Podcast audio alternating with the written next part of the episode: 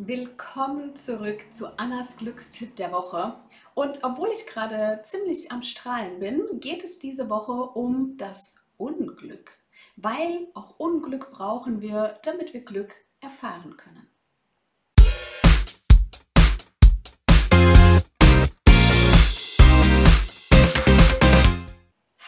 Mein Name ist Anna Glück. Ich bin nicht nur Glückscoach, sondern auch Business Mentorin für deine locker leichte Sichtbarkeit. Und in dieser Folge geht es um das Thema Unglück. Hä? Wie kann das denn eigentlich sein, dass wir hier eigentlich von Glück reden und dann zum Thema Unglück kommen? Hm. Wisst ihr, ich habe mir darüber mal Gedanken gemacht.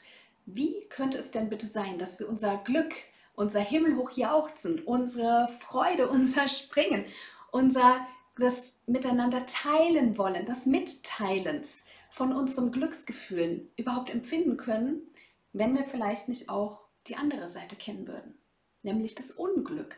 Und was ist denn Unglück überhaupt? Ist Unglück, weil wir vielleicht einen Fehler gemacht haben? Vielleicht ist Unglück auch, dass wir nicht pünktlich bei einer Verabredung waren. Vielleicht ist Unglück auch, dass unsere Lieblingsschokolade leer ist. Ihr seht schon, Unglück definiert jeder anders.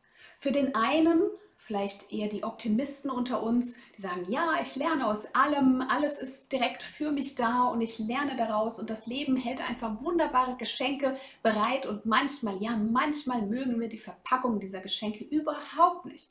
Und manche wiederum, die lieben es einfach in diesem Unglück drinnen zu bleiben, sich vielleicht darin zu suhlen und wohlzufühlen. Und ist richtig oder falsch, sondern es geht hier einfach darum, ein Bewusstsein zu schaffen, dass wir das eine nicht ohne das andere haben können. Das heißt, wo wir ganz viel Glück empfinden, muss es auch eine gewisse Polarität geben und eben auch Momente, in denen uns ja überhaupt nicht nach, nach Lachen zumute ist, in denen wir vielleicht traurig sind, in denen wir weinen. Und ich helfe mir in solchen Momenten immer sehr gerne, indem ich ja einfach darauf achte, wie es mir geht.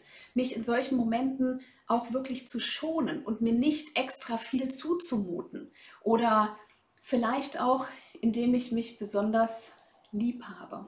Genau in diesem Moment.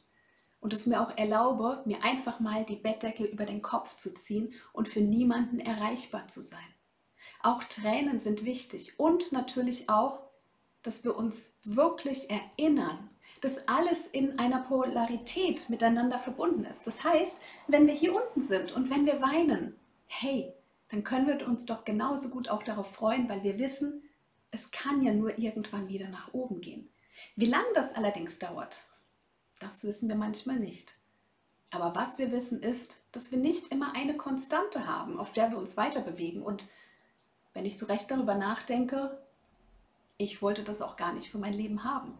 Also würde ich darauf verzichten, diese Bergauf- und, und Talfahrten zu haben, nur damit ich konstant gleich in einer Linie lebe und mich gleich fühle? Nein, definitiv nicht.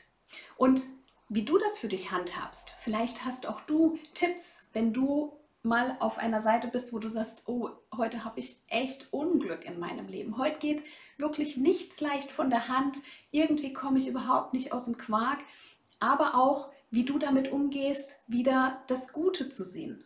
Darauf bin ich mega gespannt. Schreib es sehr gerne mal hier unten in die Kommentare und ich freue mich sehr, wenn wir uns nächste Woche wiedersehen. Und dann mit hoffentlich ganz viel Glück.